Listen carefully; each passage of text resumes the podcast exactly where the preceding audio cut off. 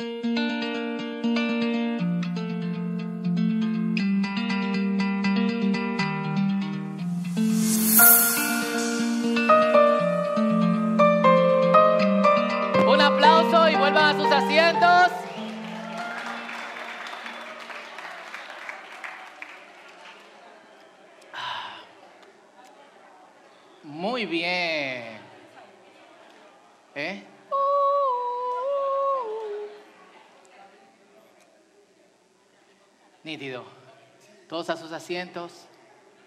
Silencio total. Vamos a escuchar lo que Dios tiene para nosotros en el día de hoy. Y vayan buscando en Josué capítulo 14, versículo 6 al versículo 15, que es un pasaje sumamente interesante. Y habían pasado unos cuantos meses desde que los israelitas salieron de Egipto. Eh, acababan de, de pasar el, el mar el mar rojo, vieron a los egipcios siendo sepultados por las aguas del el mar, se asentaron justo frente a la tierra que tenían que conquistar y mandan a dos espías para ver qué lo que con la tierra, o sea, si vamos a conquistar algo, lo mejor que puede pasar es que nosotros sepamos a quién nos vamos a enfrentar. De esos dos espías vinieron dos visiones diferentes. La visión de la mayoría era Oye, los plátanos son gigantes, son baraoneros. ¿Quién han comido plátano baraonero aquí? Son así y hacen un mangú encendido. Las uvas son... La lechosa, no, la de Neiva son... La lechosa grandísima, pero hay una gente tan grande y todito tan roca y son guerreros. Yo no creo que nosotros podamos conquistar esa gente. Y otros dos vinieron con esta visión. Nosotros podemos. Dios nos ha entregado esto y nosotros podemos hacerlo. Mientras unos no, veían, quizás tenían unos lentes de esto que lo dimos de souvenir porque no pueden ver nada con esto. Pero tan chulo, ¿verdad? Ah, vi algunos viendo videos de YouTube 3D. Por lo menos sirven para eso. Josué y Caleb dijeron, nosotros podemos. Los otros diez murieron en el desierto en los 40 años que le dieron vuelta el pueblo de Israel al mismo lugar y Josué y Caleb regresaron a la tierra que conquistaron durante cinco años progresivamente en gran parte. Cuando faltaba poco y habían conquistado probablemente, se cree, el 80% del lugar, Caleb, que es uno de los que dijo, esto se puede y nosotros podemos derribar a los gigantes, fue uno de los que plantó la, la diría, la visión de parte de Dios, le creyó a Dios. Se acerca a Josué y esto es lo que le dice. Tienen sus Biblias abiertas en Josué capítulo 14, versos 6 al verso 15. La parte B del verso 6 es como la segunda oración. ¿Lo tienen? Josué capítulo 14 dice así en el nombre del Padre, del Hijo y del Espíritu Santo. Caleb le dijo a Josué, recuerda lo que el Señor le dijo a Moisés hombre de Dios, acerca de ti y de mí cuando estábamos en Cades Barnea. Yo tenía 40 años cuando Moisés, siervo del Señor, me envió desde Cades Barnea a que explorara la tierra de Canaán. Regresé y di un informe objetivo de lo que vi. Pero los hermanos que me acompañaron asustaron tanto al pueblo, literalmente y celebró, derritieron su corazón, que nadie quería entrar a la tierra prometida. Por mi parte, seguí al Señor, mi Dios, con todo mi corazón. Así que ese día Moisés me prometió solemnemente, la tierra de Canaán por donde recién caminaste será tu porción de tierra y la de tus descendientes para siempre, porque seguiste al Señor mi Dios con todo tu corazón. Ahora, como puedes ver, dice Caleb, en todos estos 45 años, desde que Moisés hizo esa promesa, o sea, tenía 40 años, llegaron, entraron 40 años después Duraron cinco años conquistando el 80% de la tierra. ¿Cuántos años tiene Caleb? 85 años. Y esto es lo que dice, y me da vergüenza leerlo, porque yo siempre digo, yo a los 70 estoy listo. Entréguenme. Yo no quiero ir a Benjamín y Daniela y que, oye, ya yo tengo tres años con papi, ahora te toca a ti. Y Benjamín, oye Daniela, no, tú sabes que yo tengo muchas cosas aquí filmando películas. Entonces, sí, pero yo tengo una gira de baile, no sé quién. Entonces es como, y papá, y 30 años desde que... Y dice, ahora tengo 85 años. Y dice el verso 11, estoy tan fuerte hoy como cuando Moisés me envió a esa travesía y aún puedo andar y pelear tan bien como lo hacía antes. Eso es como... Así que, dame la zona montañosa que el Señor me prometió. ¿Esa donde están los gigantes? Tú recordarás que mientras explorábamos, encontrábamos allí a los descendientes de Anak, que vivían en grandes ciudades amuralladas. Pero si el Señor está conmigo, yo los expulsaré de la tierra. Literalmente dice en el hebreo, tal vez el Señor esté conmigo. Y eso me vuela la cabeza y yo voy a hablar de eso con ustedes después. Pero tal vez el Señor esté conmigo. Ustedes han oído a alguien diciendo una visión, esto es lo que yo voy a hacer y voy para allá. Tal vez el Señor esté conmigo. Es como, ¿tú crees? Tal vez, puede ser.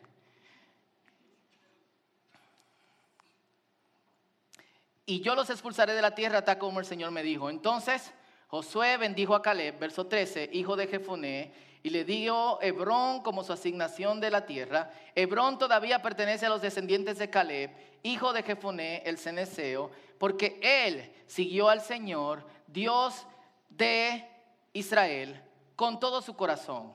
Antiguamente Hebrón se llamaba Kiriat Arba Llevaba el nombre de Arba, un gran héroe de, la, de los descendientes de Anat. Kiriat Arba significa ciudad de Arba.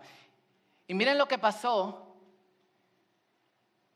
cuando Caleb consiguió lo que había envisionado por 45 años y la tierra descansó de la guerra.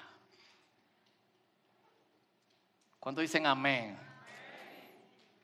Para Caleb Fidelidad a Dios era tener fe de que Dios le iba a dar lo que ellos envisionaron, que no estaba basado en sus fuerzas ni en lo que ellos pudiesen conquistar, sino que estaba basado precisamente en que el Señor le dijo, esta es la tierra que le prometía a sus padres, Abraham, Isaac y Jacob, tierra que fluye leche y miel. Ellos no, no estaban confiando en lo que podían hacer, sino que estaban confiando en lo que el Señor le había, le había dicho. Le creyó cuando era un jovencito de 40 años y siguió creyéndole cuando era un hombre de 85.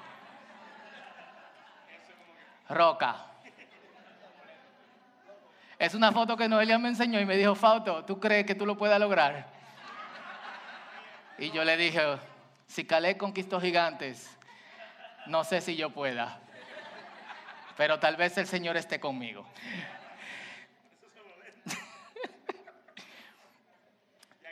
y está frustrado. Y lo más pero de todo es que donde otros veían gigantes, donde otros estaban aterrados, Caleb veía su casa. Otros veían un futuro oscuro, lleno de gente aterrante, probablemente le pusieron cacho y también le pusieron lanzas.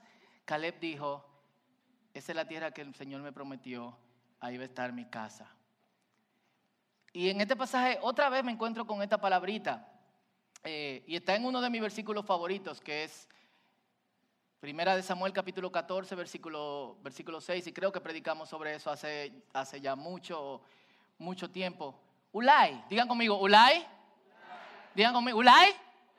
Ulay significa tal vez, quizás.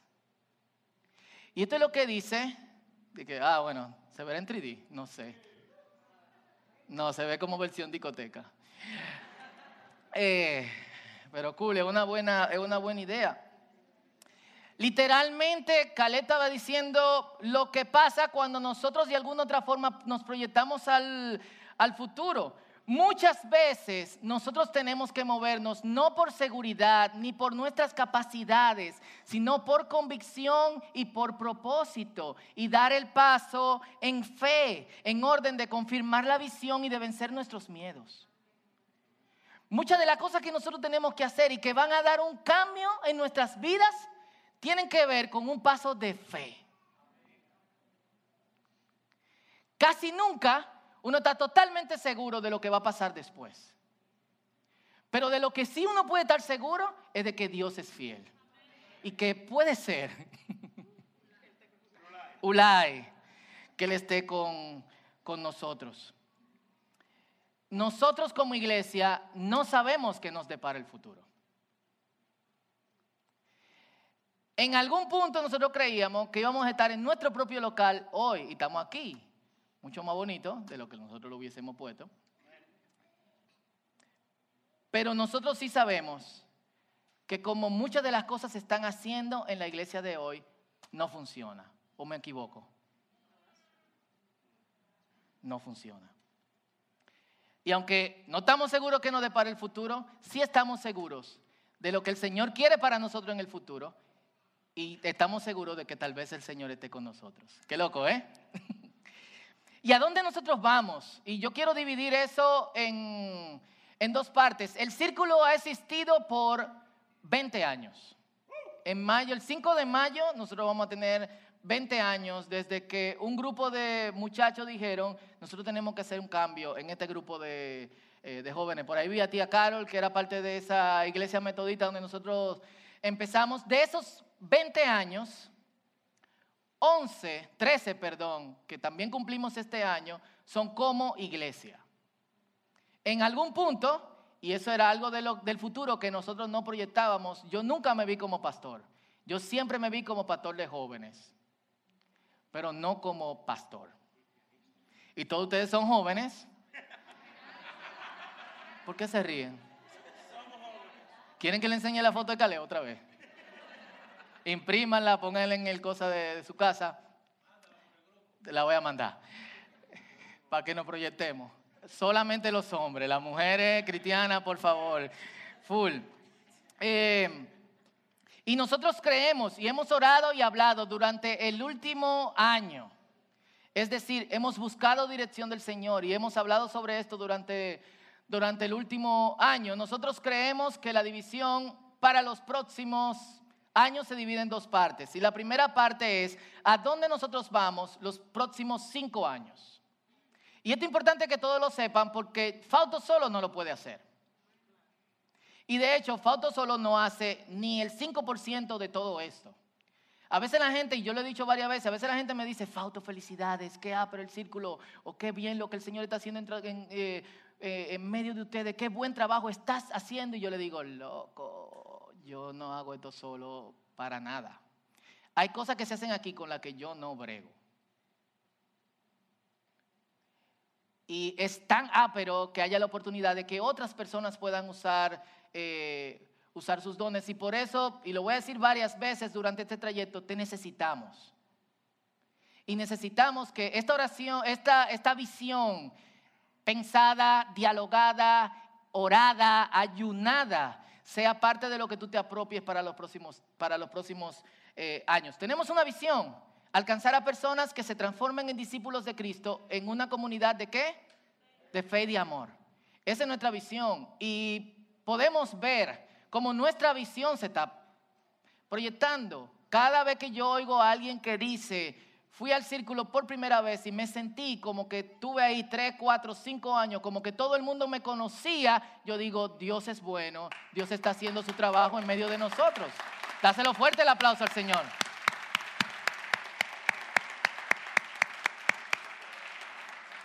Entonces nosotros creemos que eso no solamente puede pasar aquí, sino que tiene que pasar en otros lugares. Así que nuestra visión para los próximos cinco años es una iglesia en varios lugares.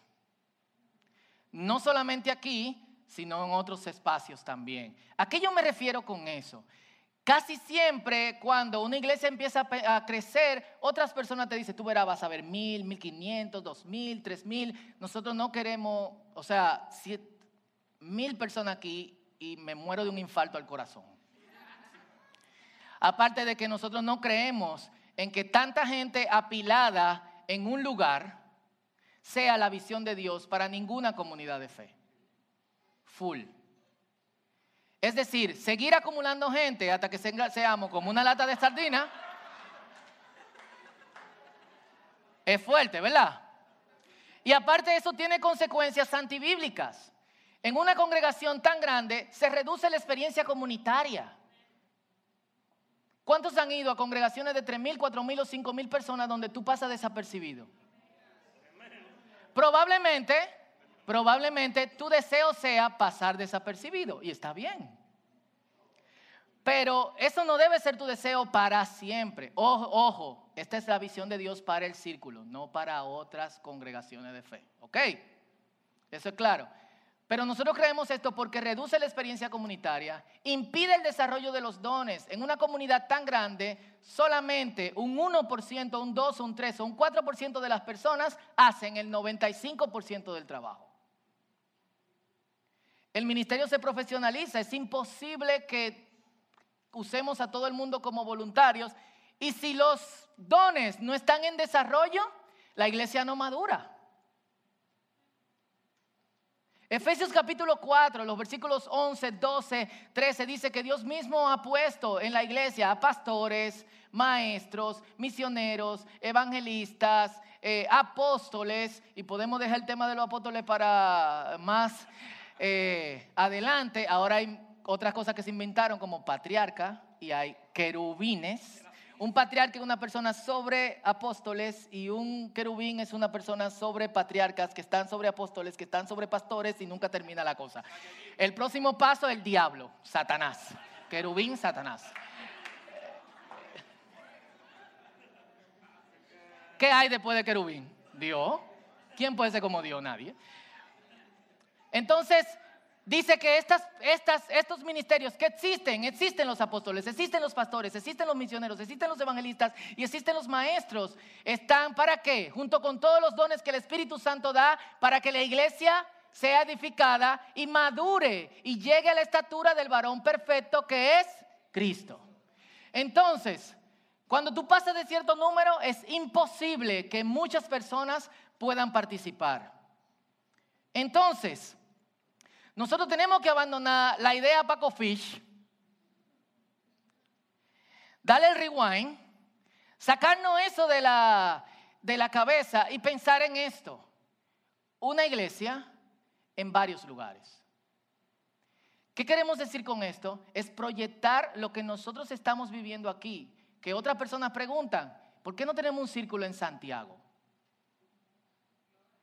¿Por qué no hay un círculo en Punta Cana? Nos preguntaron hace dos meses. ¿Por qué no hay un círculo en Alma Rosa? En Moca. ¿Dónde están los mocanos? Pero ustedes viven aquí que yo estoy como que, wow, wow, los mocanos. ¿Se imagina un círculo en Venezuela? Pero no pastoreado por Rubén. No, estoy, en chelcha ahí. Eso, eso. Eh, entonces, la idea es que cuando nosotros lleguemos a cierta cantidad de personas, iniciamos la preparación para plantar otra iglesia. El número son 300. ¿Por qué? Porque hay una película, no mentira. ¡Spartans! Es que me recuerda a Calais, Roca, 85. Eh, 300. Ahora, 300 personas. No, habemos casi 300 personas aquí en esta mañana, pero no hay 300 miembros. Estamos hablando de 300 personas comprometidas con esta visión, alcanzar a personas que se transformen en discípulos de Cristo en una comunidad de fe y amor. Estamos hablando de 300 personas comprometidas con esta visión. La iglesia no es, la, la, iglesia es la única institución que no existe para sí misma, sino que existe para otros. Y la acción de la iglesia, la principal acción, no pasa los domingos en la mañana, sino pasa allá afuera. Cuando nosotros nos transformamos en la oración del que dice, Señor, hoy tengo hambre, provéeme y llevamos pan. Cuando nosotros nos transformamos en la oración del que dice, Señor, estoy desnudo, no tengo zapato para ir al trabajo. Y de repente alguien oye una voz y dice, Esdras, llévale un zapato a fulanito, no te preocupes, yo le voy a explicar eso. Nosotros creemos que ese tipo de oración se responde mágicamente. Y a veces le decimos a la gente, yo voy a orar por ti para que el Señor te provea con mil pesos en los bolsillos. ¿Qué cachaza? O sea, Dios va a proveer a través de ti. Entonces, esa es parte de la visión de la iglesia, no solo eh, alcanzar a personas que se transformen en discípulos de Cristo en una comunidad de fe y de amor, sino que esa comunidad de fe y de amor sea visible allá afuera, donde ya no creen en la iglesia. Pero donde nosotros podemos decir, una iglesia sí es posible, la iglesia que Cristo quiere. Entonces, aparte de estas 300 personas, ¿qué nosotros necesitamos? Uno, necesitamos oración y necesitamos búsqueda de Dios. Por ahí es que se inicia indiscutiblemente. Entonces, obviamente, nosotros tenemos que meter mano con los almuerzos de oración, con matutinos de oración y cada uno de nosotros cambiando su vida de oración. Porque una iglesia que no ora, no crece. Y de hecho, todo lo que está pasando aquí no pasa por el esfuerzo de nadie, sino ha pasado por la oración de muchos. Aquí empezó a pasar algo cuando nosotros dejamos de esforzarnos y soltamos y dijimos, Señor, haz lo que te da la gana porque nosotros la estamos cometiendo. Entonces necesitamos gente orando y necesitamos gente en búsqueda de Dios. Pero aparte de eso, también nosotros necesitamos personas que respondan al llamado de Dios. Y dos, que se comprometan con ese llamado, porque voy a hablar de otro tipo de compromiso eh, más eh, adelante. Algo que nosotros estamos perdiendo en perspectiva hoy es que Dios llama.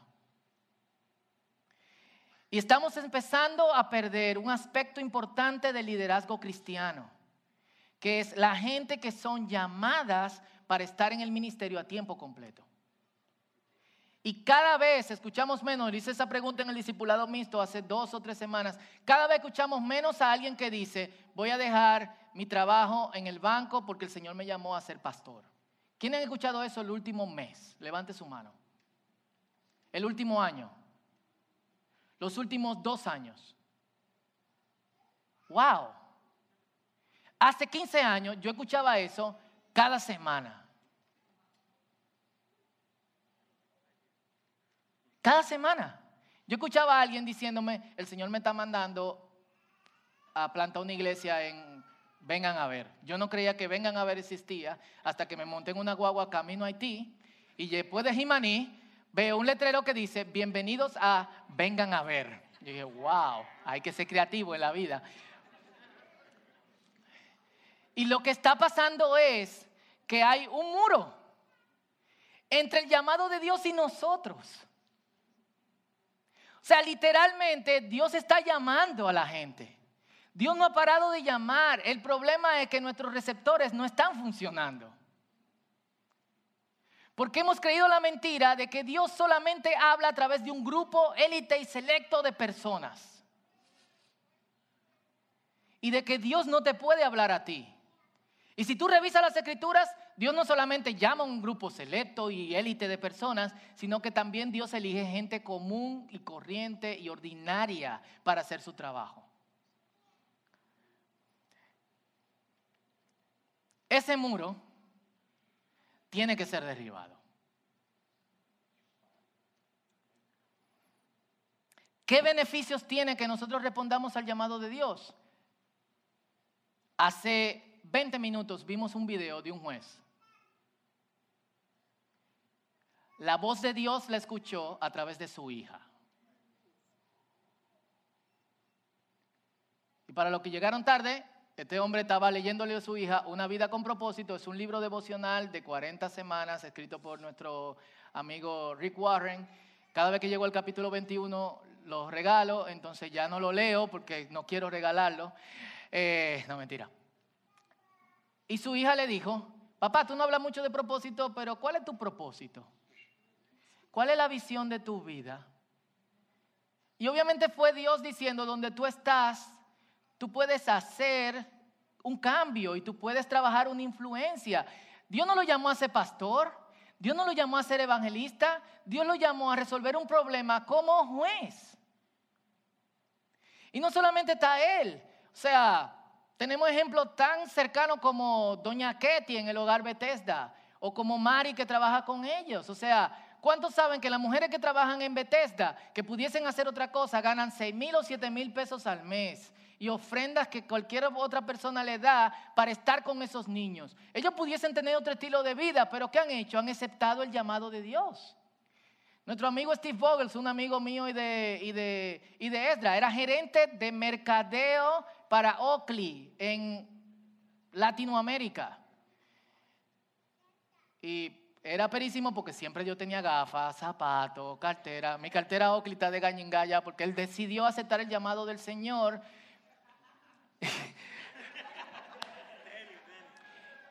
y él y su esposa, Terry, tienen más de 10 casas amuebladas y que compraron donde ellos financian familias con dinero que recaudan y esas familias adoptan niños que no tienen padres. Más de 200 niños en los últimos 4 o 5 años han pasado por una de estas casas y ellos mismos han adoptado a algunos de estos niños. ¿Qué hubiese pasado si alguien de la iglesia no le dice sí a este llamado del Señor? Y nosotros aquí en el círculo creemos que... ¿Quién es la iglesia? ¿Quién? Yo soy la iglesia. Dilo conmigo, yo soy la iglesia. Eso es lo que creemos. Eh, eh, Pimosh me pasó el otro día un video de un pastor en Denver que estaba orando por la ciudad y se dio cuenta que había 800 eh, niños o más que necesitaban ser adoptados y estaban en el aire dentro del sistema de adopción y de foster home, yo no sé cómo llama eso en español.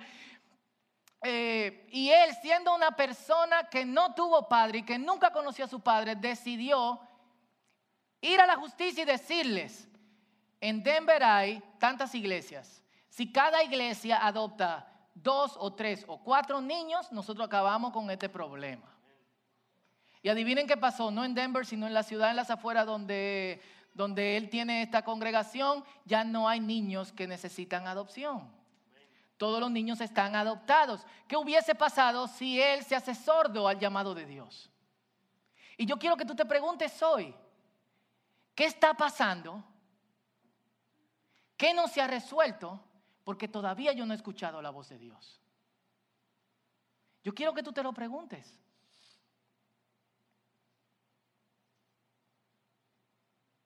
¿Qué hay que Dios quiere hacer que no se ha hecho? Y Dios usa a otra gente, pero está esperando por ti en algunas cosas porque Dios quiere usarte. ¿Qué hay?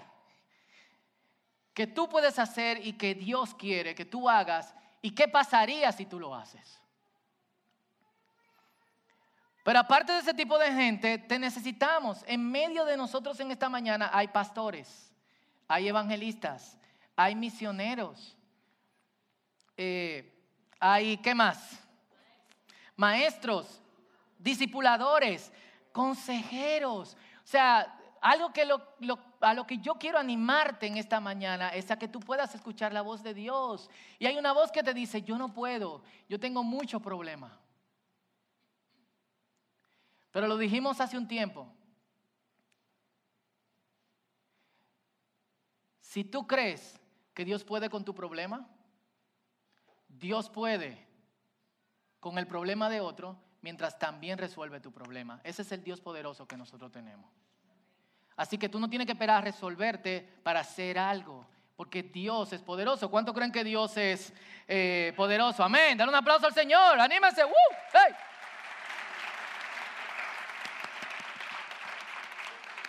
Y perdón, es que me salen los boches de vez en cuando. Yo estoy tratando de ser motivador. Y aparte de eso, tres, ¿qué otra cosa necesitamos? Obviamente necesitamos recursos.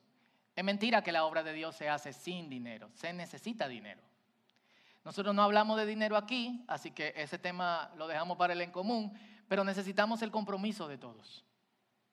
Y ese compromiso entiende de que si Dios está llamando, tú te vas a preparar para el llamado de Dios.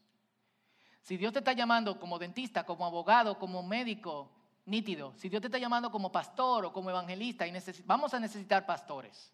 Y esos pastores están aquí en esta mañana. Vamos a necesitar discipuladores y consejeros. Y esa gente está aquí en esta mañana. Y si Dios te está llamando, tú tienes que prepararte. Nadie se sienta frente a un médico si el médico le dice, mira, yo nunca me preparé ni fui a la universidad, yo me senté aquí porque yo sentía un profundo deseo de ayudar a otros. Y yo no soy ortopeda, yo soy huesero, pero vamos a hacer lo que podamos. Ulay.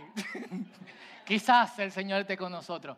Pero nosotros nos sentamos en congregaciones con pastores y predicadores y discipuladores y consejeros no preparados. Gente que no ora ni lee la Biblia.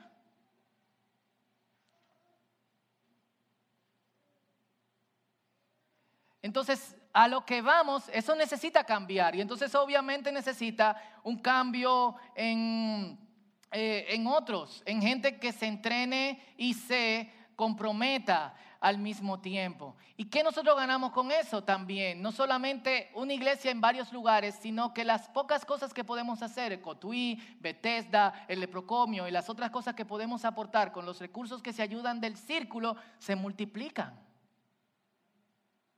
Es decir, una iglesia, solo una iglesia transformada transforma. Y una iglesia transformada que pueda hacer impacto en comunidades. Para los que no saben la historia de Cotuí, cuando nosotros entramos a Cotuí hace 11 años, 10 años, la edad promedio de ir a la escuela eran 11 años. Tres años después bajó a 7 años y ahora todo el mundo manda a sus hijos a los 2 y a los 3 años. Hay niños que fueron a esa escuela hace 10 años y ahora cuando fuimos me estaban enseñando fotos de su graduación y que ahora están en la universidad, que enseñaron a sus padres a leer. Y hay niños de esos y niñas que tienen hijos que están también educándose ahí. Y encima de eso hay gente que tiene el temor del Señor. Entonces, mientras nosotros estamos... ¿eh? ¿Cómo? Empleos, esto está caducando. Empleos también, o sea, nosotros empleamos cuánto? 12 personas